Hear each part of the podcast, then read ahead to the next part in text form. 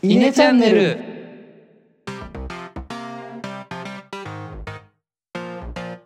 はいどうも稲の石原です。野田です。えのです。このチャンネルでは中学高校の同級生である僕ら3人が20代の今思うことをトークしています。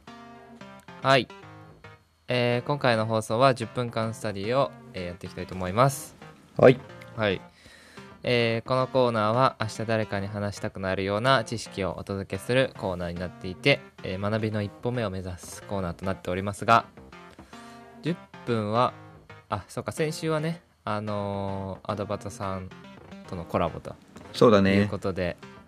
あの久々のコラボをやりましたが今回は、えー野田が担当ということではい。1ヶ月ぶりかな？そうだね。前回何やったっけ？えー、何やったっけな？あ結婚についてかな？結婚とはだ。ね。そうだ。人はなぜ結婚するのかだ。そうそうそうだそうだ。まあねそんな野田が今回どんな10分間スタディをやるのか楽しみですが準備はよろしいですか？はい大丈夫です。はいじゃあお願いします。はいでは今回ですねあのちょっと今までと毛色が違うんですけれども今回の10分間スタディギリシャ神話について少しまとめてみました。おー、えあのなんかこの間こ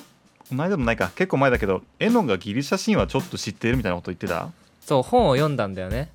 あのもし間違ったことがあればぜひ訂正してほしいと思ってるんですけどあ はいはいはい。この今回まあとあるとあるきっかけでちょっと調べ始めていて、はいはいはい。個人的にはすごく面白い話面白い世界観面だなっていうのでねギリシャ神話。うん、ちょっとまとめていてこの今回はあの全部ではなくて、まあ、概要というか部分的な話をするんですけれども、全部は無理ですね多分、うん、あの僕個人としてはすごく面白かったのでぜひいろんな人にこのギリシャ神話の面白さっていうのを伝えられればなというところで今回はギリシャ神話についてえ10分間スタディを進めていきたいと思います。はいえまず、まあ、定義からですけれどもギリシャ神話とはというところですね。まあ神話とついている通り、あまあ、文字通りですけどまずギリシャ古代ギリシャよりあの語り伝えられている、まあ、神話神の話なんですけれどもこのまず伝えられ方として伝承文化そのずっとあのある人が全部記憶してそれを口でこう唱えてっていう風にこう口先でこうどんどん伝えられていったというところからずっと語り継がれている神話になります。へえでもともとこの、えっと、神話自体は紀元前15世紀ぐらいにその口先でどんどんこう伝えられてっていう風に伝えられていたんですけど、えっと、紀元前8世紀頃、まあまこの神話が生まれてから700年後ぐらいにそれがこう文字化されてで文字で今はこう残っている記録の神話になります。でなんとなくこの神話って言われちゃうとちょっとこうまあ、硬いイメージがどうしても僕はあったんですけどうんうん中身としては人間のような、まあ、愛憎劇を繰り広げる物語。なんかこう結構ねドロドロというか 昼間にやってそうなあのドラマっぽい内容を、まあ、か描かれている。意外と面白いんですよっていうのがまずギリシャ神話になります。でこのギリシャ神話知ってると何が面白いかって話なんですけどまあもちろん一般教養レベルが上がるっていうのはもちろんあるんですけど例えばこう美術館行った時に結構うんあ絵だなってだけで流れていたのがあそういう物語のその一場面を描いていたんだなみたいなのが分かるとこう美術館が一気に楽しくなるんじゃないかなというところがまずあのギリシャ神話を知るメリットになるかなというところになります。あなんか見たことあるなっていう絵があそのシーンだったのねっていうところがあの分かることができたりしますよというところでございます。あとですねちょっと余談にはなるんですけど結構この美術館で描かれている絵ってあの裸な 絵が結構多いじゃないですか。多いねうんこれ実はもともとあのキリスト教的にはあの裸の絵を描くのって禁じられていたんですね。えなんですけど唯一それを描く抜け道的に用意されていたのがあの描くのが神様ならば裸でもいいっていうところだったらしいんですよ。人間を人間の裸の絵を描いたらダメなんだけど、まあ、神様なら別にいいかっていうところで抜け道としてあの神様の裸の絵は描けるというところでございましたでその人間なのか神様なのかっていう判定基準に用いられていたのがあアトリビュートと呼ばれているものらしいんですけどなんかそれぞれの神様ごとにその象徴的なものがこう設定されていて例えばこの神様はあ弓矢を持っていればこの神様みたいなこう定義づけがされていたらしいんですね。うん。なのでこの絵の中でもあこの絵って言ってもちょっとこれ今収録中ですけどなんか例えばここにあのハープが置いてあってとかなんかそういった感じでもうこれは神様の絵ですよみたいな感じで描かれているらしいです。へえ。はい。これはもう完全に余談だったんですけれども。はい。あのここから実際に神話の話というかエピソードの内容に入っていければと思います。でこのギリシャ神話自体いろいろあるんですけれども一番古くからあり、まあ、ベーシックな神話としてあの用意されているのがイーリアスとオデュッセイアっていう2つの作品がこのギリシャ神話のもともとの一番古くあの残されているギリシャ神話になります。でこのイーリイーリアスのエピソードについてちょっと簡単にご説明したいと思うんですけれどももともとは、まあ、ビッグバン的な考えに近いんですけどもともとカオスと呼ばれる何もない空間から物語は物語というかあの世界はスタートしていてでこの何もないカオスの状態からポツポツっとこう神様があの発生しだしたんですね。へえ でこのイーリアスの話の中でいうあの主要人物になるあの主要人物がこう出てくる話で言うとあの一番最初に大地の神っていうものがこのカオスの空間から生まれました。でこの大地の神は多分女性なんですけどあの単単身でというかアメーバ的な感じで自分で一人であの子供を産むっていうことができたんですね。なるほどね。でこの大地の神は3人の子供を産みます。そのそのアメーバ的な感じでね。アメーバ的な感じでね。でその3人の子供がまあ海の神天空の神山の神とまあ結構大地につながるような神が生まれるんですけど、まあ、この中の、えっと天空の神。これ男の子なんですけどこの自分の産んだ男の子と自分自身大地の神が結婚するんですね。はいはいはいわけわかんないね。わけわかんないんだよね。わけわかんないです。もう。でここで、まあ、結婚して、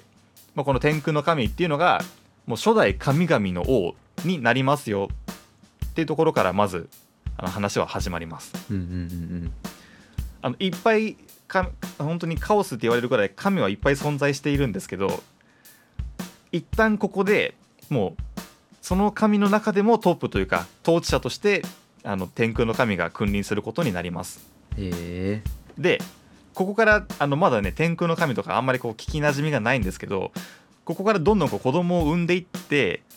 こう産んだ子供の名前はなんか聞いたことあるなみたいなところになるんですね。そこまでちょっと頑張ってついてきてほしいんですけど。はいはいはい。えっとまず今の、えっと、大地の神とその子供の天空の神が結婚をして子供を産みますで、うん。産んだ子供は17人いるんですね。やばいね。うん。でその17人の中でもなんか12人が巨神兵みたいな感じで巨大な神々っていうこう一枠でこう 囲われていて。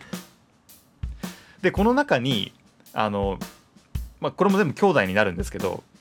この中で、えっと、末っ子として生まれた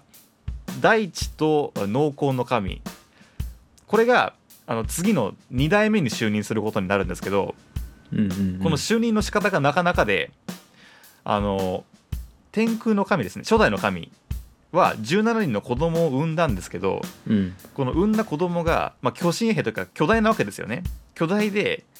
あの、まあ、醜いもうみ容姿が醜いっていうことでこの冥界に追放したらしいんですよ。自分の子供を、はいはいはい。冥界？迷う世界？えっと、メイドの世界、メイドのあメイドの世界ね。うん、はいはいはい。でその勝手に天空の神がその自分の子供を冥界に送り込んだことを、まあ、母であり妻である大地の神が怒りまして自分の子供をそんなことするなああそうだね。うんうんとうん。怒ってその息子娘にまあいろいろは話をするんですけどそのさっき言った2代目に就任することになる、まあ、大地と農耕の神に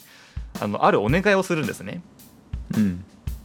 でそのお願い内容っていうのがあ天空の神のあのおちんちんを切り落としてもう追放しましょうみたいなことを働きかけるんですよ。ほ でで 天空の神のおちんちんを切り落としてあの追放してっていうところであの大地とのこの神の、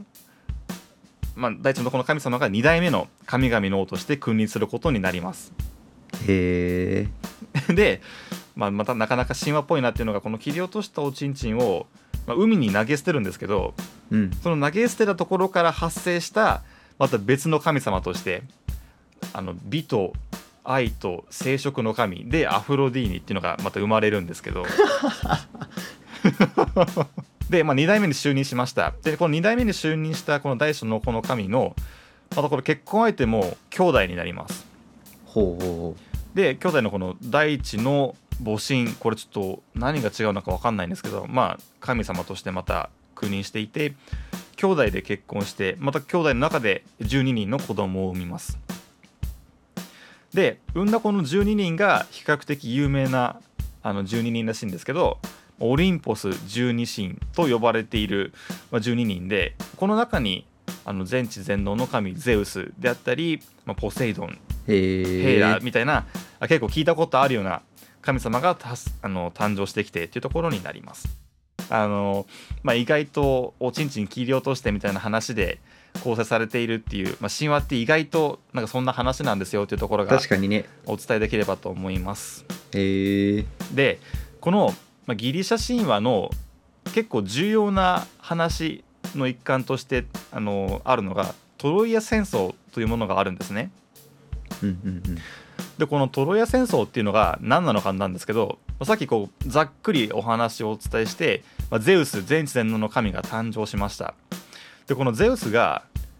これね神話と言ってるんだけど神様の世界と人間の世界同時に存在しているんですね。うん。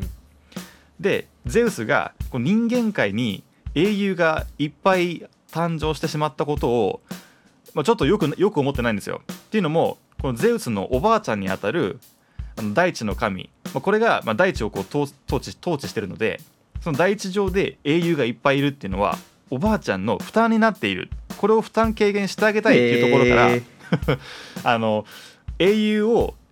さあの英雄たちを殺し合わし殺し合わさせて大地の人間を減らしてしまおうっていうところからまずあの始まります、物語は。で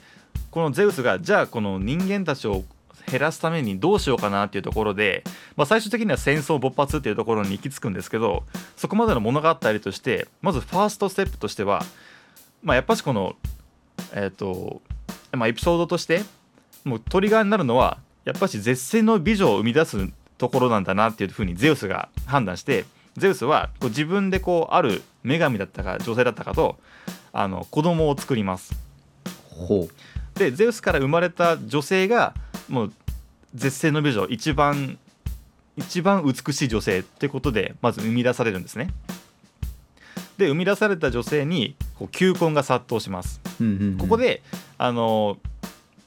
あのまあみんな争い合わないでいいようにその生み出された絶世の美女自身が最終的に結婚相手を決めてでそれに対して不服申し立ては一切できませんよっていう状態であのまあ結婚相手を決めた結果、まあ、スパルタ王国あの、まあ、ギリシャ神話で言う、まあ、言わなくてもギリシャの国にその生み出された女性は入るんですね。うんうんうんで入った後にゼウスは今度、えっと、敵国のトロイア、まあ、トルコの国になるんですけどトロイアの国の、まあ、羊飼いパリスという人に試練を託すんですね。で試練というのがあの今今から言う3人の中で一番美しいものを選べというふうなタスクを課すんです。はいはいはいでその3人というのがゼウスの妻ゼウスの娘ゼウスの、えー姉妹この3人の中で一番あの美しい女性を選べっていうあの、まあ、試練を託すんですよ。でこの託す託した中でもそれぞれの女性がやっぱしこう自分を選んでほしいっていうところからそれぞれの女性がこのパレスに対して賄賂を持ちかけます。うんでその賄賂も加味した結果このパリスっていう人が選んだのはあアフロディーニっていう、まあ、美美の神なんですけれどもこのアフロディーニが賄賂として提示していたのがあの絶世の美女を私を選んでくれたらプレゼントしますよっていう賄賂であのパリスはアフロディーニを選ぶんですね。はいはいはいはいでこれ何が起こるかっていうと今のこのゼウスが生んだあの絶世の美女ヘレ,、まあ、ヘレナって言うんですけど絶世の美女がギリシャのあの王妃としているんだけど、うんそれを要は敵国のトロイアに引き抜き引き抜いてくるっていうようなことを無理やり発生させるっていうことになったんですね。うんうんでギリシャのあの、まあ、スパルタ王国のおあのもう王様は自分の奥さんを敵国に抜かれて、まあ、激行するわけですよ。まあそこからあの引き抜かれたトロイアっていう国を潰すぞって言ってそこでこうトロイアとギリシャが戦うっていうところからあのトロイア戦争が発生しますっていうことになるんですね。でこのトロイア戦争10年間決着がつかないんですよ。うんうんうん決着つかないずっとギリシャがやっぱしこう強いんですけどトロイアがすごくつ強固な牙城をあのか、まあ、強いディフェンスを持っていてなかなかこう潰しきれないっていうところが10年間続いていました、まあ、そこでギリシャはちょっといこのまま攻め続けてもダメだなっていうところでちょっと工夫をするんですね。これただ今までみたいに戦争で形で攻めるんじゃなくてちょっとひねったアイデアでいけないかなっていうところでトロイアの木馬この辺りがちょっと聞きなじみがある言葉かなと思うんですけどトロイアの木馬というものを作ってあの、まあ、そこでうまくこうやりあの相手を潰すんですね。そのトロイアの木馬っていうのが非常にでかい何メートルだったかな？30メートルとかある、まあ、木馬なんですけどこのでっかい木馬を作って作った木馬の中にそのギリシャ兵を潜ませておくんですね。はいはいはい。で軍隊を潜ませたあの木馬をこの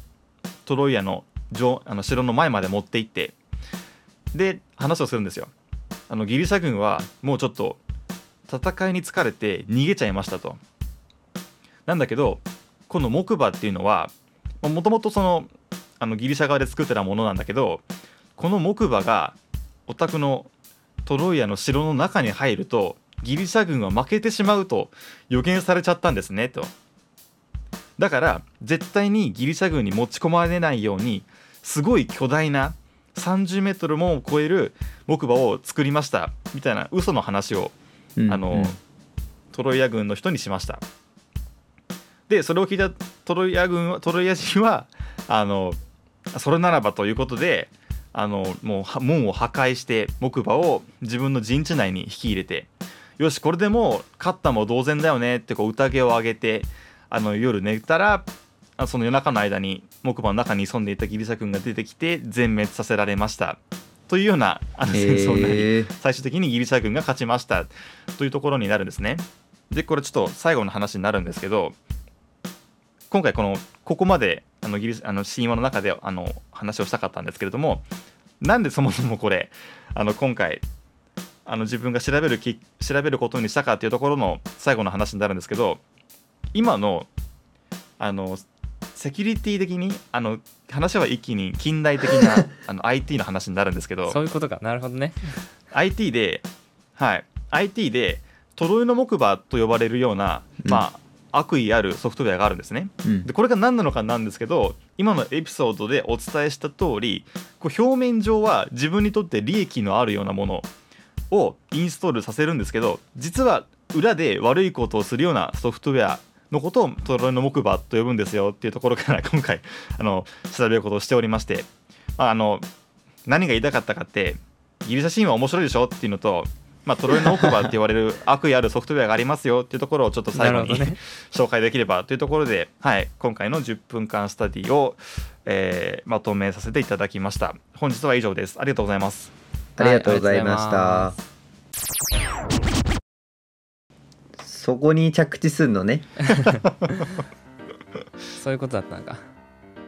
いやだいぶはしょったというか大枠をほんとするさらっとやっただけだけどもっとね調べると、結構面白かったりそのこの後の話まあ聞いたことあるかもしれないけど、ヘラクレスとかの話はこの後の時代の話になってるんで、うん。まあその辺が気になる方は続きを調べていただければいいかなって思いますね。はい。そうだね。ぜひそれで言うとパッとなんかこう1エピソードみたいな感じで面白い話あったりします？1エピソード？俺もあんま覚えてないからちょっと今パッとは出ないな。結構なんか星座のルーツだったりもするらしいよね。そうね。だかから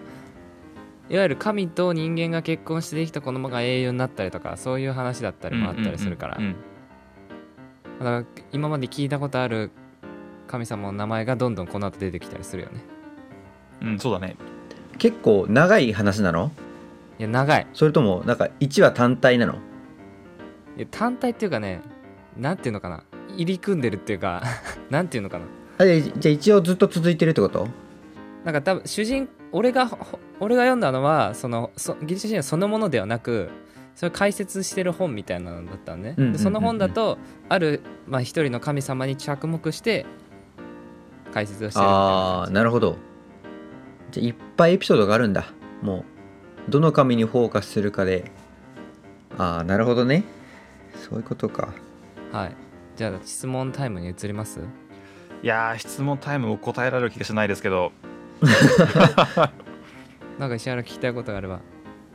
これちなみにその野田はあれなの？あのん何を読んだの？これは。そのエピソードを調べたって感じなの？えっと、まあ、まずあのセキュリティの研修を僕今週受けたんですよ。うんセキュリティの研修を受けて、まあ、マルウェアだったりあのいろいろあるんですけど、その中でトロイの木馬いやトロイの木馬はトロイの木馬から名前取ってますって言われてもピンとこなくて。確かに。トロイの木馬ってどういうエピソードなのかなって調べたらまあ一応簡単には書いてあるんですけど、うん。そこに難しくこの難しいワードがいっぱい隠れていてうん。でそれがどうやらギリシャ神話関係の話なんだっていうところが発覚してうん。あトロイの木馬単体調べてもちゃんと分かんねえなっていうところからちょっとギリシャ神話に遡ってみて。あそういうことなんだね。えっていう今の話の順番とは逆の順番で調べていきましたね。ー、なるほど。面白いな。なんか普通に読んでみたいと思った。わだからゼウスがねはちゃめちゃなんですよ。そうそうそう。そう。かなりなプレイボーイらしいですよ。そう。子供は自分の子供と子供作るわ。なんかなんなら孫と作るわみたいな。なんかむちゃくちゃだね。むちゃくちゃ。それにこう妻であるヘラが嫉妬してまたいろいろ問題を起こしたりとか。そうそうそうそう。えー、そう。いう話につながってもきますね。思った以上に昼のメロドラ的なねそうだね。要素が強い話っぽいですね。野田も言ってたけど結構硬いイメージがあったんだけど、そんなことないんだね。うん。全然硬くない。へえまあこれが分かった状態でヨーロッパ旅行行ってたらまた違った見え方がしたかもしれないですね。うん。そう。美術館とかねそルーブルの美術館とかなんとなく見回ってたけどうんうん。あこれはこういう意味なんだとかうんうん。っていうのは確かにその行く前に読んどきゃよかったなっていうのは思った俺も。それちなみにあの僕がまとめておいて恐縮ですけどエノがその知識を得たあの情報源っていうのはどういった本ですか？俺が読んで読んだのは一冊で丸ごとわかるギリシャ神話ってやつでこれ結構読み応えありますよ。ただねそのまあ今野田が説明した中でさ多分あえてあんまり神様の名前を出さずに説明してたのかなと思うんだけどはい。結構ねこの神なんだっけっていうのはそうなのよ。もうもうめっちゃ出てくる。そうなのよ。めちゃめちゃいや出てくる。そうだよね。あと結構さなんか予言とかもそうだね。重要になってくるよね。こうんうんう予言こういう予言があったからこうしましたとかっていうのも結構あったりするね。そうさっきのトロイア戦争もギリシャ軍が勝つ条件として予言が3つあってうん。その3つの中にあのトロイの木馬を向こうに入れることっていうのが入ってたんですよ。うん言ってたね。うんうんあのであの実際に言った内容実際にそのギリシャ軍がトロイア兵に言ったのは逆のことを言ったんですよね。トロイの木馬あが入ったらトロイア軍が勝ちますよって言って渡してるんだけど本当はあのギリシャ軍が勝つ条件に入っていたっていうまあそんな予言があったりしますね。うんなるほどね。まあトロイの木馬じゃないけどさ他にも現代に来てる言葉はなんかいっぱいありそうだよね。うん、どうなんだろう？そうだね。どどうなんですか？だからパンドラの箱はそうだよ。パンドラの箱はギリシャ神話から出てますよ。パンドラはね何だったかな？なんか開けちゃいけないって言われてる箱があったんですよ。それをパンドラって人が神が持ってたか、うん。開けちゃったかでその中にはいろいろこうだから憎悪とかそういう悪い感情を閉じ込めてたうんんだよね、それを開けてしまったがためにそういう負の感情が飛び出してきてえっ、と世の中こう広まっちゃったんだけどその中に唯一残ったのが希望っていうもの。へえパンドラの箱に残ったの？そう。が希望なんだって。確かにそういう話だった気がする、ちょっとあんまざっくりとしか覚えてないけどだから多分人類はその希望をこう求めるみたいなそういう話の展開だった気がする。これも口頭伝承なんでしょ？最初の方は。えぐいよね。えぐいね。なんかどこまでちゃんと伝わってきてんのかわかんないし新しい話これもありましたって言われても信じるしかないよね。本当だよね。であとはその人人間の始まりもだゼウスが作ったって話と要するに聖書とかだとまたちょっと違う人間の始まりのいわゆるなんだっけ？アダムとイブ？あそうそうそう。はいはいはい。とかまたちょっとその辺の人間の始まりもなんていうの？神話とか聖書とかで、まあ、よって変わってくるからその辺の比較もするとまたちょっと面白いかもしれない。そうなんだよね。そう。今回はあくまでギリシャ神話って切り取ったけどギリシャ神話以外の神話もいっぱいあるしね、うんそうそうそうそう。神話で言ったら日本もあるもんね。だって山なんだっけ？アマテラスとそうそうそうそう。そんな感じかなそうですね。まあなので、まあ、ちょっと調べてみてもいいかもなぐらいのあのきっかけになればというところで。うん。いや面白そうでも、うん、これを読むと本当に神様でさえこんなだらしないんだからそれはに人間もだらしないよなって思う。こんな感じですかね。はい。では、えー本日の、えー放送はこの辺にしたいと思います。えー今後も来たよという方いらっしゃいましたらえーお気に入り登録 Twitter のフォローよろしくお願いしますまた質問ご意見アドバイス等ありましたらえ Twitter で「ハッシュタグイネチャンネル」でツイートもしくはイネレターの方にご応募お願いしますえ Twitter のアカウントは、アットマーク、イネアンダーバーチーム、アットマーク、小文字で INE アンダーバー TEAM で検索してみてください。それでは、ありがとうございました。ありがとうございました